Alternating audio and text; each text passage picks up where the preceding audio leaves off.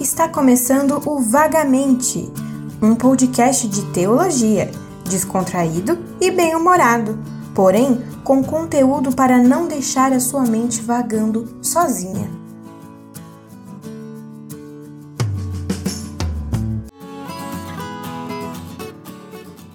Fala, seus perturbador de filisteu. Fala aí, ô Marreta Santa. E aí, galera? Quanto tempo? Quanto tempo que não te vejo? Estamos aqui mais uma vez pro nosso Vagamente. Pra quem achou que não teria mais. Se enganou. Estamos É. de volta. E vamos iniciar esse ano com uma proposta um pouquinho diferente, né, Gerald? O que, que nós queremos fazer nesse começo de ano aí? Nós estamos nos propondo aí a projeto, como nós também estamos com dificuldades nisso, de achar informações, é, conteúdo relacionado aí ao, a algumas cartas, a alguns livros da Bíblia. A gente está fazendo essa pesquisa e tentando dar uma sintetizada nela aqui, uma resumida, para facilitar o entendimento desses livros. Então a ideia é trazer isso de uma maneira para auxiliar né, vocês, as pessoas que vocês conhecem, a prepararem um sermão, um devocional de maneira correta, um estudo para um pequeno grupo, enfim, tudo que você precisa ensinar uma escola bíblica, para a gente poder ter um panorama para iniciar esse, esse trabalho de estudo. A gente chama esse trabalho do arroz com feijão. Esse é arroz com feijão do crente é o, o dia a dia de entender pelo menos as coisas mais básicas que envolvem o texto bíblico e, e parece que nem é tão básico, mas na verdade é o básico do básico isso. Compreender o contexto, a autoria, que tipo de carta, quando que foi escrito, para quem que foi escrito, com que propósito que foi escrito, porque nós sabemos que é esse tipo de cuidado que nós temos com o texto bíblico. A gente não, não devemos pegar qualquer texto é, e ler de qualquer forma e apresentar de qualquer forma. A gente tem que ter esse tipo de cuidado, de um mínimo de conhecimento. Então essa é a nossa intenção. E qual que é o texto de hoje? Por onde iremos começar, Gerard? Qual é o nosso primeiro livro da Bíblia que iremos trabalhar? Nós vamos começar com um livro muito famoso, que é o livro de Gálatas, Carta de Paulo aos Gálatas. Vale aqui também lembrar que vamos deixar os créditos ao nosso material de estudo aqui, porque foi um trabalho extenso, Foi difícil. foi bem difícil. Então, para que fique bem claro, os nossos comentários e tudo que a gente for falar aqui estão baseados basicamente em três livros. Assim, de, tem mais coisas, né? Nós fizemos outras pesquisas, mas a grande maioria está concentrado em três coisas, que é o comentário de Calvino sobre os Gálatas, um livro bem antigo, mas muito bom e completo. É também o comentário do Reverendo Hernandes Dias Lopes, também muito interessante. Ele tem é, um tom mais pastoral em algumas coisas, mas também é muito completo historicamente. E o comentário histórico-cultural da Bíblia, que é da Vida Nova, escrito pelo Craig Kinner. Tem outros autores juntos, né? Tem uma versão do Antigo Testamento, do Novo Testamento. Então essas são as nossas principais referências para o que vamos tá, tratar aqui. E hoje nós queremos então fazer uma introdução à carta aos Gálatas. A gente não vai falar da carta toda, até porque a gente ia ter que ficar aqui umas 12 horas, né, gravando para falar da carta toda. Brincadeira. É, mas assim, a gente quer trazer esse conteúdo para ajudar vocês na interpretação geral da carta, ok? Ah, então, uma introdução aos Gálatas. Quem eram os Gálatas? Onde viviam? O que comiam? O que faziam? Brincadeira. Não é o Globo Repórter. Não. então, vamos partindo de algumas questões. Primeira coisa que a gente sempre deve fazer. Quem é escreveu essa carta, Gerard? Segundo o capítulo 1, no versículo 1, o apóstolo Paulo. E é isso aí. Próximo. Beleza, só para dar uma base bem rápida. Além disso, e é a coisa mais óbvia, os estudiosos, ning- praticamente ninguém contesta que é Paulo quem escreve essa, essa carta. É muito raro quem vai contestar isso. E como o Gerard falou, Paulo fala o nome dele no, no começo da carta. Ah, o- é praticamente uma autobiografia de Paulo. É, os debates são em primeira pessoa. É, para dizer que não é Paulo o autor, você tinha que tirar uns 60% quase da, da carta ali, porque toda a argumentação dele é baseada no evangelho que ele pregava, na forma como ele pregava, com as bases teóricas que ele pregava. Então, ah, não tem como contestar ali a autoria de Paulo. Então vamos lá. Quem são os Gálatas? Bem, os Gálatas viviam então em uma parte da Ásia Menor. Gálatas é uma região, é a região da Galácia. É uma província dominada pelo Império Romano. Então são ah, várias cidades ali e várias igrejas. O que acontece aqui é que essa província da Galácia provavelmente foi visitada na região sul, alguns comentam, né? Ah, principalmente na região sul, que Paulo, na sua primeira viagem lá com Barnabé, primeira viagem missionária, ele passou por ali ah, e fundou algumas igrejas. Tanto que ele fala de Listra, Icônio, Derbe e Antioquia da Psídia, que são duas Antioquias né, que se falam. Né? Então ficar um pouco ligado. Tem Antioquia da Síria e Antioquia da Psídia. É, tem mais, eu acho que tinham, tinham pelo menos 26 cidades chamadas de Antioquia no é Antigo verdade. Mundo. Porque era um nome bonito. Era um nome legal, então, ah, o que não, Antioquia. Sabe aquele ano que todo mundo põe Davi, põe, sei lá, José. Não, José ninguém usa mais, né? Noah, né? Pra dizer que é Noé. Essas paradas aí, Enzo. Os caras gostavam do nome de cidade assim. É, Brincadeira, gente. Esse é um assunto de para quem que a carta foi escrita não não unânime, mas a maioria dos estudiosos concordam que realmente foi escrita para essas igrejas da Galácia do Sul. Por quê? Só para complementar, é, pode se referir também à Galácia do Norte. É uma teoria que foi criada para é, justificar que poderia ser outro povo, é, outra etnia ou outro lugar para quem Paulo escreveu essa carta, mas faz mais sentido que ele tenha escrito essa carta para as igrejas que ele e Barnabé fundaram.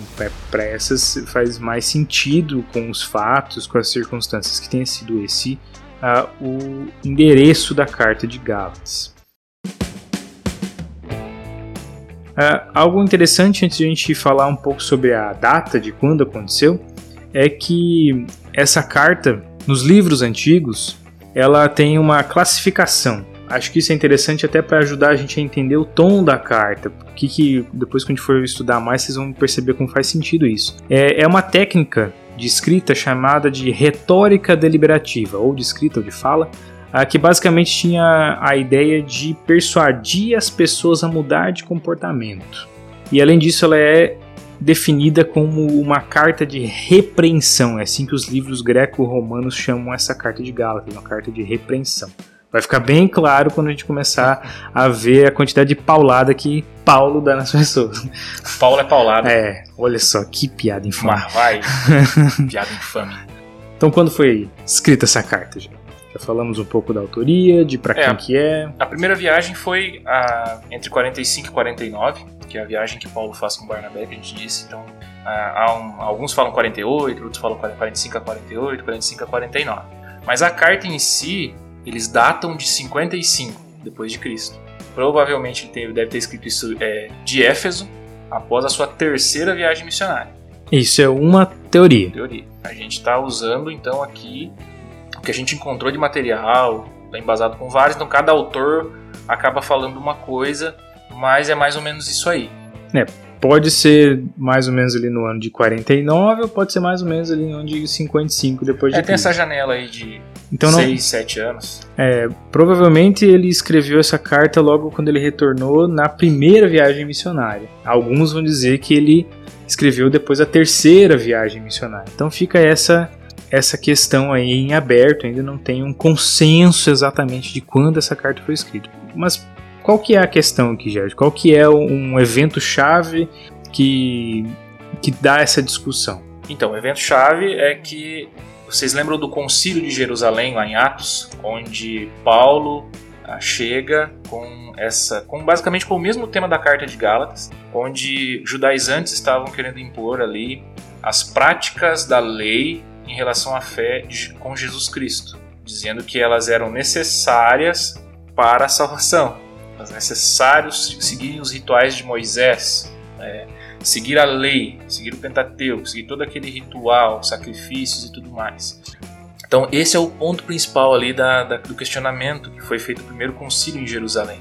É, e, e, além disso ainda, né? Além de todas as leis já estabelecidas, ah, os judaizantes eles tinham um acréscimo de para entre coisas que eles precisavam fazer e coisas que eles eram proibidos de fazer. Então não era somente a lei de Moisés, mas a lei de Moisés mais alguma coisa, mais várias coisas no caso. Né? É, muitas. muitas coisas. Também é interessante só a gente puxar aqui de Atos, fazer um, lembrar das visitas de Paulo, só para a gente se situar e onde que nós estamos, em que momento que a carta de Gálatas foi escrita, em que momento que contexto geral que isso aconteceu. Então, se a gente lembrar, é, Paulo vai fazer cinco visitas à cidade de Jerusalém depois que ele se converte. A primeira delas é logo, são três anos depois da sua conversão. Tem um período nebuloso ali, não nebuloso, mas que a gente não tem muita informação sobre onde Paulo estava, logo depois que ele se converte. Depois da segunda visita, é quando ele e Barnabé eles levantam as ofertas de Antioquia da Síria e levam aos pobres de Jerusalém. Antioquia da Síria é uma igreja gentia. Terceira visita de Paulo é por causa do Concílio de Jerusalém, que Gerard comentou aqui. Quarta visita de Paulo, bem rapidamente, logo no final da segunda viagem. Isso tudo está é, registrado em Atos, tá? E a quinta e última visita de, do apóstolo a Jerusalém é no final da sua terceira viagem missionária, é, quando ele levou aos pobres da Judéia a oferta das igrejas da Macedônia e Acaia. É por ocasião dessa visita que Paulo vai ser preso.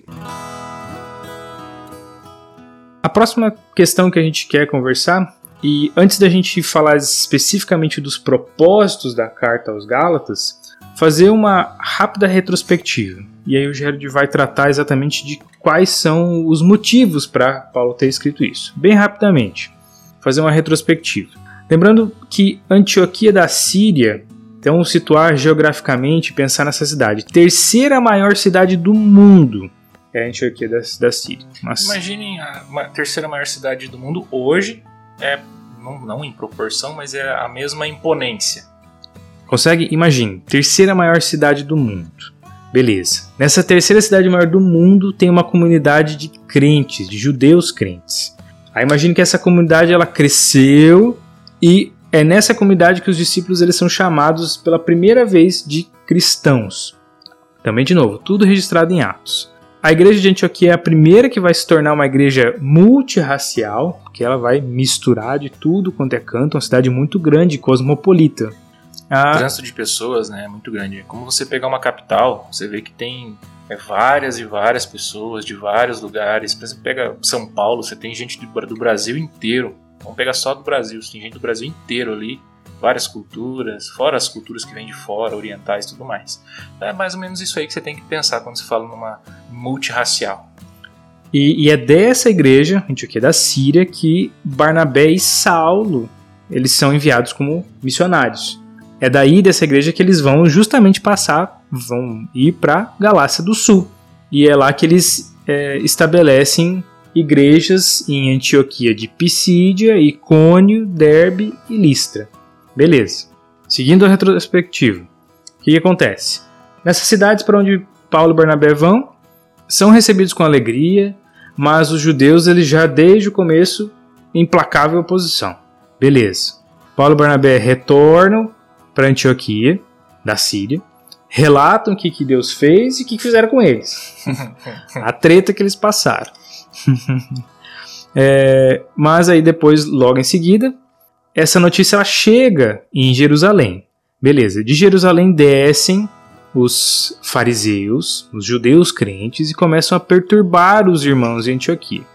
Eles são confrontados por Paulo e Barnabé, e por eles serem ligados à igreja de Jerusalém, é que Paulo levanta essa questão com os apóstolos e presbíteros de Jerusalém. É nessa ocasião, Atos 15, que vai acontecer o concílio de Jerusalém. Concílio de Jerusalém, como o Jair já falou, vai perceber que os judaizantes é, estão errados. Não faz sentido que os gentios tenham que se tornar basicamente judeus para que eles possam receber o evangelho. Beleza. Essa decisão do concílio ela é divulgada nas, nas grandes igrejas, Antioquia, Síria, Cilícia e também na Galácia do Sul. Ok. É aqui que a gente começa a entrar nos propósitos da carta, porque mesmo com essa decisão do concílio sendo divulgada, a igreja continua sendo é, perturbada, principalmente a igreja gentílica continua sendo perturbada ah, por esses que acham que não é só isso, não é só o evangelho, eles precisam cumprir toda a lei mais os acréscimos da lei. Então nós vamos uh, entrar então nos propósitos, nos objetivos da carta, do porquê Paulo escreveu essa carta. A primeira coisa que a gente tem que pensar é que Paulo ele começa é, defendendo-se das acusações feitas pelos falsos mestres, que estavam se opondo a, a ele, dizendo que estavam amparados por Pedro, Tiago e João, porque eles vinham de Jerusalém. Então, ah, imagina, Jerusalém é a igreja, é a, é a matriz, é a central. Aí você vem de Jerusalém, qualquer lugar que você chega, as pessoas elas te respeitam. Só que esses caras estavam usando esse respeito para chamar para si uma autoridade que eles não tinham, que era a autoridade apostólica. E ainda tinham a cara de pau de dizer que estavam amparados por, pelos pilares ali da igreja, como dizem Atos, que é Pedro, Tiago e João. Então Paulo já começa, um dos intuitos é esse, é quebrar isso, provando que eles não estão amparados por, não estão sendo apoiados por Pedro, Tiago e João, nem pela igreja de Jerusalém, nem pela igreja de Cristo, nesse ponto. É, e também é uma defesa dele próprio, né? Paulo ele tem que garantir que ele é um apóstolo de Cristo. É, porque eles também estavam questionando o apostolado dele. Em segundo lugar, que a gente colocou aqui, era ensinar que todos, judeus e gentios, são salvos por meio da expiação de Jesus Cristo se tiverem fé nele, e não por confiarem em rituais da lei de Moisés. Sendo que então os rituais aqui é, em si não, não era o grande problema, né? porque Paulo até cumpre alguns rituais em Atos, né? ele faz a circuncisão em Timóteo, ele faz o ritual lá que raspa a cabeça, aquele ritual de purificação, então você percebe que o problema em si não era o ritual. O problema é a noção impiedosa que eles estavam colocando de que você precisava fazer os rituais para ter salvação em Cristo. Ou seja, você precisa fazer algo para ser salvo. Esse era o ponto que Paulo estava é, defendendo aqui. Vale lembrar que esses judaístas, ou judaizantes, como queira, é, na verdade, no Antigo Testamento são encontrados, e eles contavam, 613 mandamentos, sim, 365 ordens e 248 proibições. Então, se você for fazer uma contagem do Antigo Testamento, tem tudo isso. Já não é pouca coisa. Mas aí eles pegavam todos os 613 e acrescentavam coisas ainda, ao que eles chamavam de tradição dos anciãos. É porque o, o povo judeu ele era um povo muito é, oito, é sim, sim, não, não. Você tinha que dizer para eles, ó, faz assim e assado. Por que, por que você vai ler, vai ler a lei? Ela é assim, faça isso, não faça aquilo, faça isso, não faça aquilo. E aí você pensa, além de tudo aquilo que o próprio Deus já tinha dado ali a Moisés, os caras acrescentaram mais coisas. Ou seja, ao invés de os caras. Não que eles acrescentassem isso na, na, intenção de dificultar, é porque eles ficavam discutindo, pô, mas isso aqui, até onde eu posso ir? Até onde realmente eu posso chegar com isso? O que eu posso fazer? O que eu não posso? Então eles iam trazendo essas discussões e iam aumentando ali. É como se eles fizessem uma emenda constitucional ali, né? Isso. Na lei de Moisés. é, porque, é porque assim, vamos, vamos pegar um exemplo bem simples. Vamos dizer assim, ah, como é que eu. Imaginando, né? Como é que eu é, respeito a questão do sábado? Ah, então, é, o que, que é um trabalho, o que, que não é?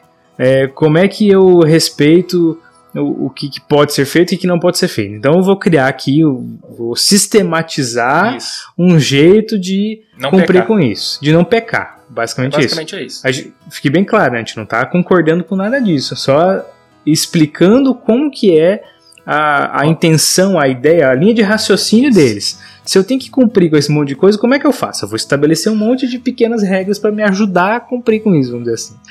É. É, existe muita gente dentro do, do, do contexto evangélico que ainda pensa assim, né? Que tem que ficar sistematizando umas coisas, mas beleza. Vamos tocar o barco. É. então o terceiro é esclarecer qual era o papel da lei de Moisés no plano de Deus. Ah, que devido à desobediência dos israelitas acrescentou temporariamente a lei de Moisés para prepará-los para a vinda de Cristo, do Messias. No entanto, o acréscimo da lei de Moisés não cancela essa promessa de que o Salvador viria, que, que ele traria uma o, o evangelho, as boas novas, uma, um reino, como foi prometido nos profetas. Então, o problema de acrescentar alguns preceitos da lei à fé é que eles faziam isso como se fosse condição para a salvação. E além disso, algo que é importante a gente deixar bem claro. Jesus, quando ele veio, ele veio para cumprir a lei e, inclusive, até elevar alguns pensamentos sobre a lei. O que, que é criticado aqui fortemente por Paulo são essas adições à lei e colocar a, a, o cumprimento da lei como condição para a salvação. Esse é grande, o grande problema que está sendo tratado aqui. É, inclusive, Paulo, quando ele fala várias vezes no, na carta de Gálatas sobre um outro evangelho, é justamente a isso que ele está se referindo. Ele está falando dessa combinação de cristianismo com judaísmo. É justamente disso que ele está falando. É, é, tentar fazer uma combinação. Ah, não, só o evangelho não é o suficiente. A gente tem que acrescentar algumas coisas aqui para ajudar. É disso que Paulo está falando. Não, isso é um outro evangelho, ao qual vocês não devem escutar. O quarto propósito, o quarto motivo da carta aos Gálatas, então é explicar essa diferença entre a aliança que Deus fez por meio de Moisés, que a gente chama de antiga aliança, uh, e a aliança nova, a nova aliança feita em Cristo.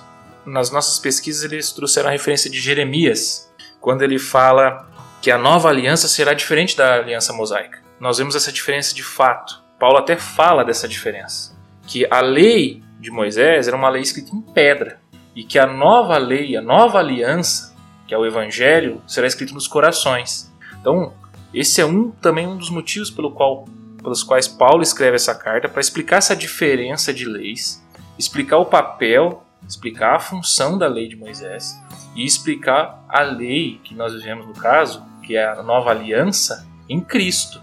Que como o, o, o Tiago bem deixou claro aqui, elevação ali, é algo mais elevado. E o quinto, quinto que a gente colocou, que é exortar aos santos a viverem pelo Espírito, deixando de lado as obras da carne, vivendo guiados pelo Espírito Santo, demonstrando o que ele chama de frutos do Espírito porque ele fala né, no final das obras da carne, daí ele vai falando, dá uma lista, daí fala, pois o fruto do Espírito é, e dá mais uma lista. É, é interessante também que, para complementar, a carta aos Gálatas ela é uma advertência séria, fechando aqui essa parte dos propósitos, tanto contra o legalismo quanto contra a libertinagem. Porque é, viver pela graça, não viver sobre a escravidão da lei, não significa justamente esse primeiro ponto, não, não se colocar debaixo da, da, do jugo da lei é um problema, mas também é achar que por vivermos sobre a graça, não mais sobre a lei, é desculpa para pecar. Então, Paulo bate nos dois lados aqui. Não, não tem é, espaço para ser legalista e nem libertino aqui. Não tem como afrouxar os padrões é, por qualquer motivo. Então, as, os dois extremos são, são é, contrariados aqui e Paulo faz isso muito bem, porque basicamente a exigência principal é o exercício do amor. É em amor que tudo uh, ocorre bem. Só destacar agora, pessoal, algumas características especiais, algumas curiosidades dessa carta de Gálatas Uh, bem rapidamente, só para a gente ter um panorama e depois nós finalizamos uh, com algumas ênfases e um resumo dos capítulos. Mas algumas curiosidades. A primeira, Gálatas é considerada a carta mais apologética de Paulo. Apologética porque essa, esse conteúdo é de defesa mesmo, tanto do apostolado dele como da sua teologia. Uh, segundo, Gálatas provavelmente deve ser a carta mais antiga escrita por Paulo. Inclusive, Gálatas é, é considerado uh, provavelmente o primeiro livro canônico do Novo Testamento. Uh, então, já tem um lugar especial aí na história a carta de Gálatas. Em terceiro, Gálatas é o segundo livro mais autobiográfico de Paulo. É um dos livros que mais contém a história de Paulo, tudo que ele passou, tudo que ele viveu. Só a segunda carta aos Coríntios tem mais esse aspecto do que a carta de Gálatas. E por fim, uma outra curiosidade, acho que é uma das mais interessantes que a gente encontrou aqui nessa pesquisa, é que provavelmente Gálatas é a, a carta mais rica em figuras de linguagem.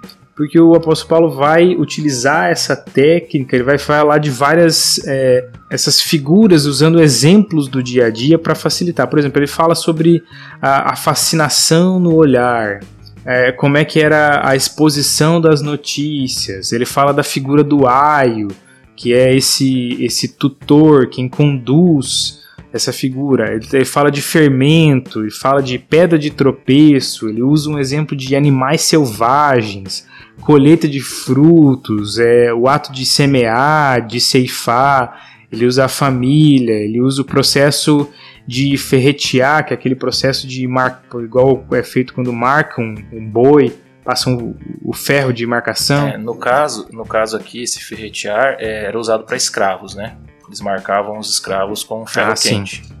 Mas essa é a, a, essas metáforas assim é interessante porque essas, é, essas figuras elas mostram a gama de interesses e de conhecimento do, do apóstolo Paulo. Mostram um, um pouco do, de quantos recursos ele tinha para proclamar a mensagem. Muito interessante isso aqui. Então agora feito esse pequeno panorama óbvio que na pesquisa aqui você vai acabar achando mais coisas, mas a gente vai querer dar um resumo ah, dos capítulos. Paulo desenvolve cada capítulo aqui, o que ele fala mais ou menos, só para vocês, quando forem é, dar continuidade aí numa leitura ou no estudo, vocês já estarem mais amparados aqui. É, antes de a gente entrar nisso, alguns estudiosos eles dividem o livro todo de algumas formas. Né? Uma, uma ideia aqui que nós encontramos, né? você pode dividir, por exemplo, os capítulos 1 e 2 eles tratam sobre o como se fosse o apóstolo da liberdade.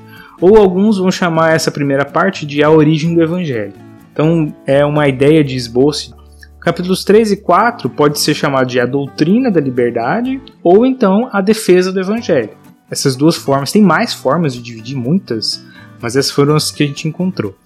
Ah, e os capítulos 5 e 6 é a vida em liberdade, né, ser colocada em prática, ou a aplicação do evangelho. Basicamente, você pode dividir toda a carta nesses blocos, né? Fica mais fácil de compreender também. Esses blocos aí. Então, capítulo 1 e 2, Paulo lhe escreve aos santos da Galácia porque eles haviam se desviado e seguido ensinamentos falsos dos falsos mestres. Ele defende seu chamado ao apostolado, relatando com, como antes ele se opunha à igreja e contando a sua história de conversão ou seja, ele era um perseguidor da igreja. Paulo também salienta que ah, recebia as revelações diretamente de Deus e esclarece que seu ministério aos gentios foi aprovado pelos apóstolos, que é aquela primeira visita, né, antes de ele fazer a, a viagem. Ele declara que em certa vez teve um atrito com Pedro, que é muito famoso nessa carta. Uhum. Todo mundo lembra que Paulo deu um nos dedos de Pedro ali, não sei porquê, né? Numa questão então que era relativa aos santos gentios, né? E ele também ensinou que, nos capítulos 1 e 2, que as pessoas não são justificadas pelos rituais da lei de Moisés, mas sim pela fé em Jesus Cristo. Esses são o capítulo 1 e 2. No capítulo 3 e 4, Paulo então defende a mensagem do Evangelho. É, ele ensina que Abraão, que Abraão é um exemplo de alguém que foi justificado pela fé e não pelas obras de Moisés, até porque Abraão vem antes, né? que por meio da expiação de Jesus Cristo é, ele redimiu toda a humanidade da maldição da lei.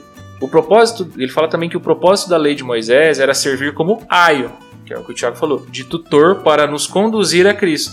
Fala também que por meio da fé e o batismo, os santos recebem as bênçãos da expiação, fazem um, uma espécie de convênio do Evangelho e tornam-se herdeiros de, de Deus por meio de Cristo e com isso deixam de ser servos e passam a ser filhos de Deus.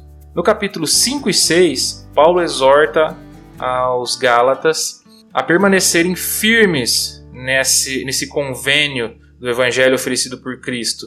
Ele também compara a vida de prática às obras da carne com, a que, e com aquela que é das obras do fruto, dos frutos do Espírito. A gente comentou antes. Então ele ensina que os santos devem é, levar as cargas uns dos outros e não se cansar de fazer o bem. E o conceito daquilo que é colhe-se o que se planta, né? Também tem nessa, no final dessa carta. É, então, se a gente pudesse fazer um resumo rápido, os três principais temas dessa carta: primeiro, liberdade cristã, no sentido de que, uma vez que Cristo tomou sobre si a maldição da lei, nós somos livres agora do pecado E agora nós temos condição de não fazer certas coisas.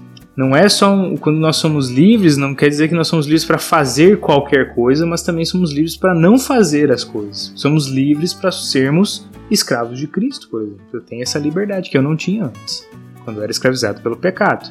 Também não quer dizer, novamente, não é motivo para é, ser libertino, ser licencioso e achar que qualquer coisa pode ser feita. É sempre a, a fé em Cristo sempre atua mediante o amor e dessa forma que se cumpre a lei de Cristo. Segundo tema principal, justificação pela fé. Essa é a pedra fundamental da reforma protestante. É o, esse exemplo de Abraão como o pai da fé, ele não foi justificado por obras, mas foi pela fé. É, e o propósito da lei, né, que não é salvar, mas convencer o homem do pecado, tomá-lo pela mão e então levar ele ao Salvador. E por fim, essa suficiência da obra de Cristo. Uma questão muito importante é que os judaizantes eles eram o que a gente chama de sinergista e não como nós acreditamos no monergismo. O que, que é isso, bem rapidamente? Sinergista é aquele que entende que a salvação ela é, vamos dizer assim, parte de um, parte de outro. Então, uma parte é de Deus, uma parte é do homem. Nós, nós temos parte na nossa salvação, nossas obras contribuem. Não é assim que nós entendemos que a salvação é completamente uma obra divina. É isso que quer dizer o monergismo. Vem só mono, de mono, de um. Vem de só de um lado, não um somatório. Apenas a salvação vem somente de Deus.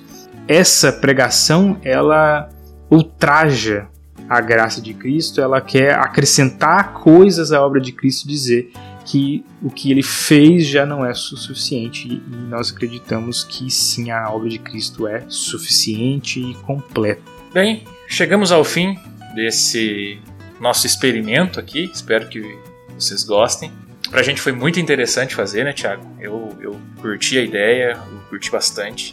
Espero que possa ajudar vocês. E a gente quer encerrar, acho que o Tiago vai fazer umas considerações, agradecimentos ainda. Mas eu, antes disso tudo, eu queria pedir para vocês, cara, se vocês gostaram, vai lá na nossa página no Instagram, comenta no comentário. Eu gostei desse formato, porque a partir daí a gente pode dar, pode às vezes, às vezes dar continuidade nesse projeto, fazendo pelo menos as introduções, né, para facilitar o entendimento das cartas, uh, dos evangelhos, principalmente do Novo Testamento, é, de maneira é, simples, mas com um conteúdo que vocês consigam desenvolver melhor a sua leitura bíblica, o seu devocional e tudo mais que a gente já comentou. É isso aí. A gente quer deixar o nosso agradecimento já às nossas esposas, também participam nos ajudando em oração e suportando-nos, e também elas são parte do nosso da nossa entrada e, e também dos nossos avisos aqui finais, é, são elas que fazem parte. E reforço o pedido. É, comentem e nos deem um retorno sobre se esse é um formato interessante, se vocês gostariam que a gente trabalhasse uh, capítulo a capítulo, por exemplo, para é, ter uma, uma noção mais específica de cada um dos capítulos. A gente ficaria agradecido de saber o que, que vocês gostariam de ouvir, porque para nós foi muito interessante, é algo que a gente faz com certa frequência, fazer esses estudos panorâmicos e a gente gostaria de saber o que, que vocês gostariam de ouvir. E é isso aí. Até a próxima. Fiquem na paz do nosso Senhor. E até mais. Atenção, chegou a hora dos recados. Se você gostou do nosso podcast, dá uma moral pra gente. Estamos em várias plataformas. No Instagram, arroba Vagamente Oficial. No Spotify, Vagamente. A página do Facebook, Vagamente. YouTube, Vagamente Podcast. E também temos o nosso e-mail para receber a sua pergunta, sugestão ou reclamação, ou qualquer coisa que você queira nos dizer. Às vezes a gente não lê, mas o e-mail é deustalendo@gmail.com. É isso aí, até a próxima.